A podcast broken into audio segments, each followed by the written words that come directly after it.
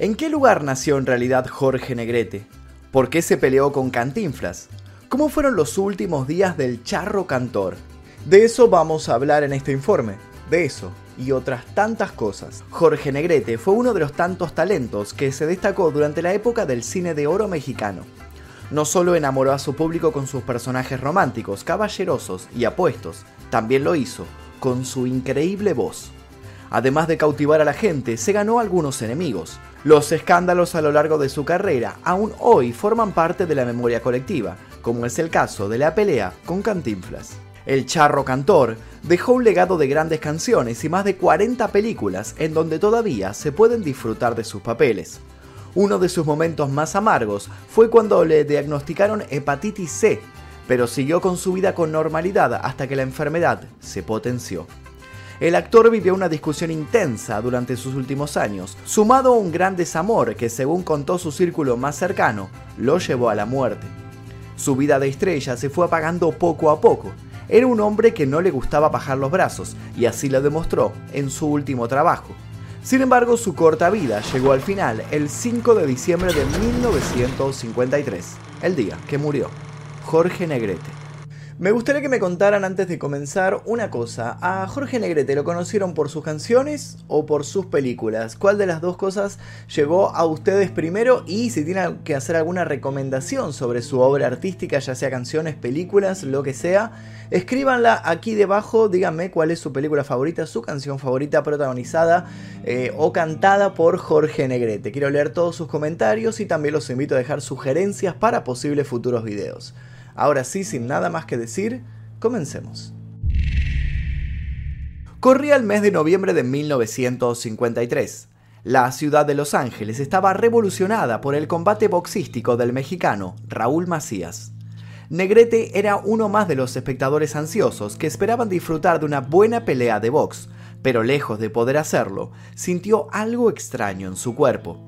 El charro cantor estaba sentado en su butaca y se contrajo de tal forma que la gente a su alrededor lo miró. Un dolor muy agudo proveniente de su estómago lo hizo retorcerse varias veces. Se tomó con las dos manos la zona media y trató de aguantar lo que él pensaba que era un cólico, pero en verdad se le estaba reventando una varice del esófago. Tosió en varias oportunidades y al mirar la mano con la que se había tapado la boca, notó que algo no andaba bien. La presión interna de su hígado, lastimado por la hepatitis C, lo había hecho vomitar sangre. Internamente una grave hemorragia lo complicó aún más. Así, tuvo que ser trasladado de urgencia al hospital Lebanon Cedars, Cedros del Líbano, donde los médicos lo lograron estabilizar. Unos días después, todo cambiaría para mal. Pero no nos adelantemos, mejor comencemos por el principio. Jorge Alberto Negrete Moreno nació el 30 de noviembre de 1911. El lugar específico de su nacimiento se los voy a contar más adelante en el video porque hay un gran dilema sobre eso. Ya que estamos, los invito a dejar su like aquí debajo si es que todavía no lo hicieron, activar notificaciones y a suscribirse. Continuemos. Su padre, David Negrete Fernández, era un militar de la Revolución Mexicana que al llegar a su retiro cambió su trabajo por clases de matemáticas. Su madre, Emilia Moreno Anaya, se encargaba de los quehaceres de la casa y de la crianza de sus tres hijas y sus dos varones. Iban a ser seis sus hijos, pero uno de los pequeños falleció al poco tiempo de nacer. Jorge y sus hermanos estudiaron en el colegio alemán Alexander von Humboldt, donde también trabajaba su padre. Allí Jorge aprendió alemán, inglés, francés e italiano. Desde muy pequeño demostró mucho interés por la cultura, y eso lo hizo destacarse por sobre sus compañeros. En su hogar la milicia era una moneda corriente. Fue por eso que se apegó a los pasos de sus padres y al finalizar sus estudios ingresó al heroico colegio militar. Sin embargo, luego diría en una entrevista que no estaba para nada seguro de ese momento. Solo lo había hecho para seguir con el legado de la familia. Así como había logrado destacarse en los estudios, siguió por el mismo camino en su carrera militar. Ascendió en los escalafones hasta ser capitán segundo. Ahí también tomó algunos cursos de medicina. Más allá de su desempeño a los 20 años, supo que no estaba haciendo lo que lo hacía feliz. Él en realidad soñaba con convertirse en un cantante. Hay quienes dicen que este drástico cambio en su carrera fue solo por casualidad. Al parecer, Negrete quería hablar con una mujer que le gustaba y la siguió hasta una casona. enseguecido por su belleza, no se dio cuenta por dónde estaba yendo, hasta que un hombre mayor lo detuvo para preguntarle qué hacía en ese lugar. Sin darse cuenta, Negrete había llegado hasta la Academia de Canto de José Pearson. Negrete no era actor, pero seguramente en ese momento se dio cuenta que era bueno para eso. Inventó una mentira sobre la marcha y dijo que quería anotarse en las clases de canto. Otras personas contaron que sus inicios en el canto no fueron de esa manera, ya que él era una persona tímida para hablar con las mujeres y mucho menos para perseguirlas. Lo que sí se sabe es que para el año 1930, Jorge dio un giro en su vida profesional. Visualmente también lo hizo al dejarse crecer su significativo bigote. Así, nació una nueva estrella en México.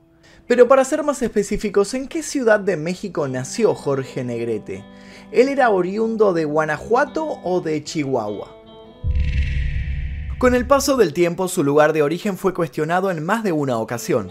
Para su película Ay Jalisco no te rajes, se pensó que Negrete era procedente de Guadalajara. Tiempo más tarde se difundió que el padre de Jorge, David Negrete, al tener obligaciones con la milicia, debía trasladarse constantemente con su familia por todo México. Según los dichos de algunas personas, en sus viajes nació Jorge en Chihuahua, así como su hermano mayor. Si bien hubo negativas concretas de estos rumores, esa historia tomó fuerza por un programa de radio de Chihuahua. En esa ocasión Jorge Negrete fue entrevistado y quien hacía las preguntas le dijo paisano, confirmando que había nacido ahí. Mientras el cantante estuvo con vida, esta discusión se mantuvo en boca de muchísima gente. Tras su muerte, se difundieron imágenes de documentación oficial de diferentes países donde se había registrado. En ella aparecía como lugar de nacimiento Chihuahua y no Guanajuato. Pero ¿acaso los rumores eran ciertos? En el permiso para portar armas emitido por la División Central de la Policía Nacional del Ministerio de Defensa Nacional de Cuba, también registraron sus datos. En este documento firmado por Jorge se puede leer Natural de Chihuahua. En el pasaporte con el que Negrete viajó a Cuba para poder obtener su permiso de portación de armas, también marcaba a Chihuahua como ciudad natal. Todos los seguidores necesitaban una respuesta confiable y los papeles decían cosas diferentes a lo que pensaban desde hacía años. La hija del charro cantor, Diana Negrete, escribió un libro de memorias y allí contó que a su padre le gustaba decir que había nacido en Chihuahua por el amor que su padre sentía por aquel estado. Todas las dudas posteriores a su muerte tuvieron la respuesta en el pasado, más específicamente en el año 1949. En un programa radial de Madrid, España, él estuvo como invitado y dijo con orgullo, mi nombre completo es Jorge Alberto Negrete Moreno. Nací el 30 de noviembre de 1911 en la ciudad de Guanajuato, lo que me enorgullece, ya que es conocida como la cuna de la independencia. Vivíamos en una gran casona en la pintoresca plazuela del Ropero, donde no permanecíamos allí todo el tiempo, puesto que mi padre era coronel y tenía que desplazarse. Era la época más sanguinaria pero la más gloriosa de México, ya que se estaba gestando el movimiento revolucionario. De esta manera se deja claro que Jorge Alberto Negrete Moreno nació el 30 de noviembre de 1911 en Guanajuato. Ahora, sabiendo con claridad sus comienzos, continuemos con su carrera. Con tan solo 26 años, Negrete ya estaba dentro del ámbito musical. En ese tiempo dio sus primeros pasos como cantante de ópera, operetas y zarzuelas. Al momento de hablar de su registro, las opiniones están repartidas. Por un lado dicen que la tesitura de su voz era barítono, pero muchos afirmaban que su voz era de tenor. Se destacó en la ópera como solía hacerlo, pero gracias a la música ranchera mexicana pudo disfrutar de uno de los mejores momentos de su vida. Su porte viril, su apariencia prolija, su bigote característico, su cabello engominado y su atuendo de charro lo hicieron destacarse del resto, sobre todo por su actuación arriba de los escenarios. La actuación llegó gracias a su primera aparición en el cortometraje Cuban Nights, caracterizado como un trovador cubano. En vez de un paso, siguió un salto en su carrera. Ese mismo año debutó en la gran pantalla con la película La Madrina del Diablo. Ese primer trabajo en largometrajes lo llevó a firmar contratos con Warner y la NBC. Durante 1938 protagonizó las películas mexicanas Caminos de Ayer, Perjura, El Fanfarrón, Juan sin Miedo, Juntos pero no revueltos y El Cementerio de las Águilas. En 1939 firmó un contrato con la famosa productora estadounidense 20th Century Fox, sin embargo no se realizó debido a un boicot por parte de actores estadounidenses que estaban en contra de los actores latinos. Pero eso no lo frenó. La fama y el éxito siguieron creciendo poco a poco.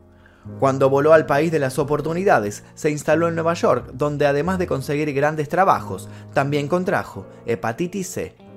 Para el que no lo sabe, esta enfermedad afecta al cuerpo y específicamente al hígado. Continuemos.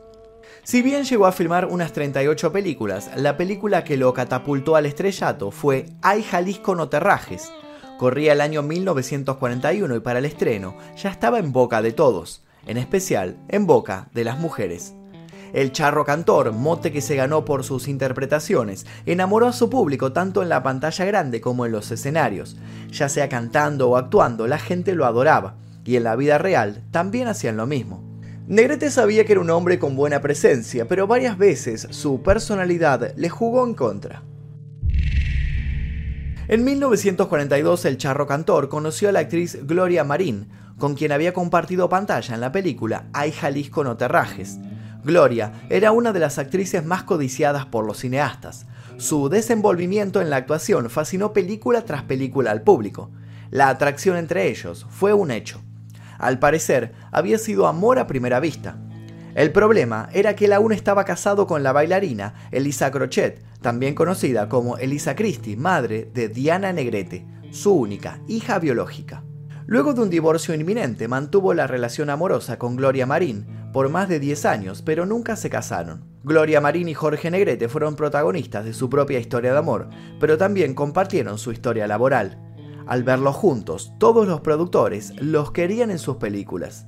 La pareja era realmente inseparable, pero en el año 1942, cuando Negrete fue convocado para grabar la película El Peñón de las Ánimas, se enteró que el papel que iba a ocupar su mujer había sido dado a la actriz María Félix. Él, como contraposición, trató de complicarla a María Félix a lo largo de todas las jornadas del film. Negrete, en una postura arrogante, se enfrentó con su coprotagonista durante la producción.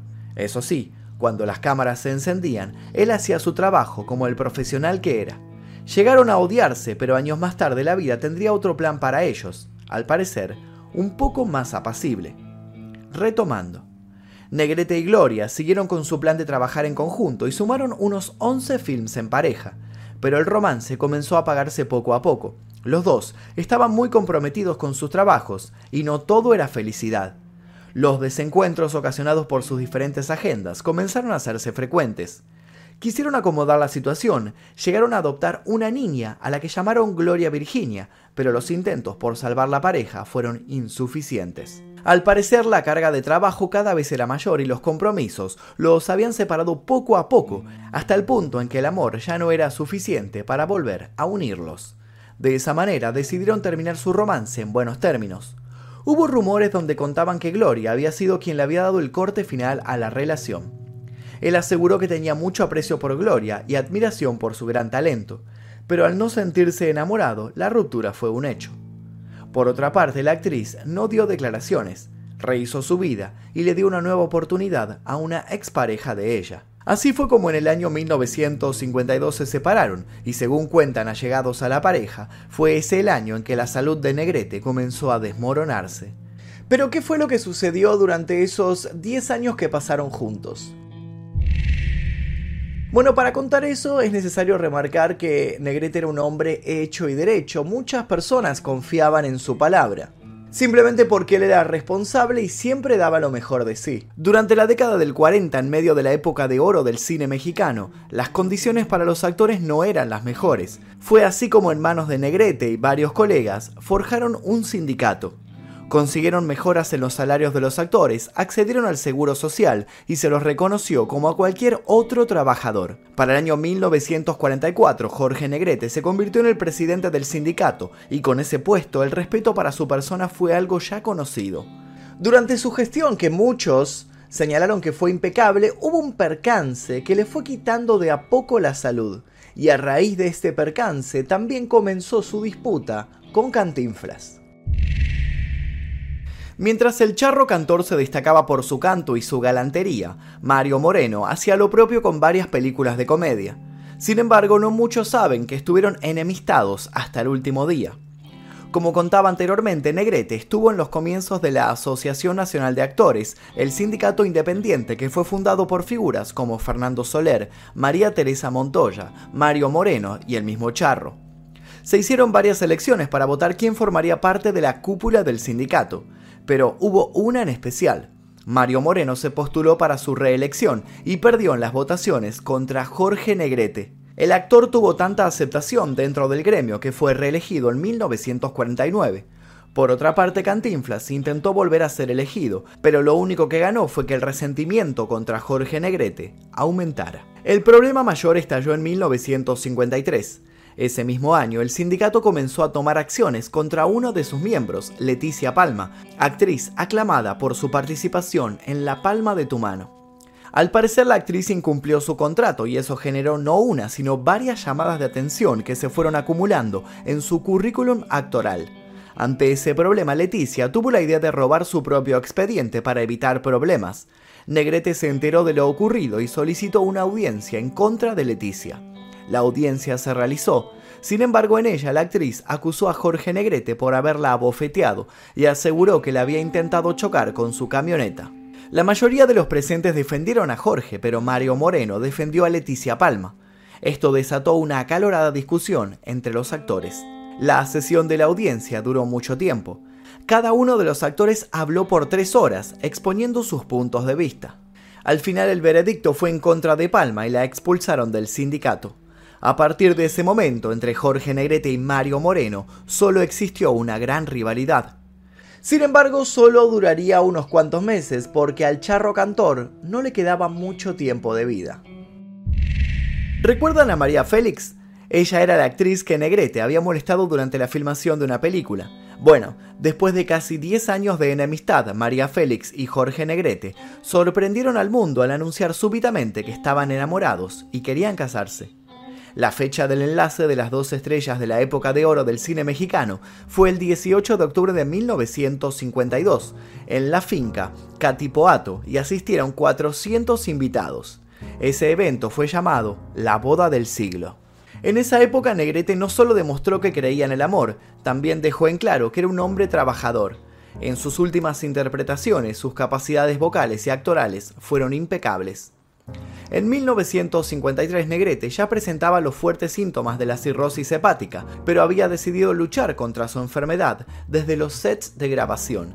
Se presentó en varios eventos y siempre respetó su agenda. Él era un artista y lo iba a mantener hasta el último día.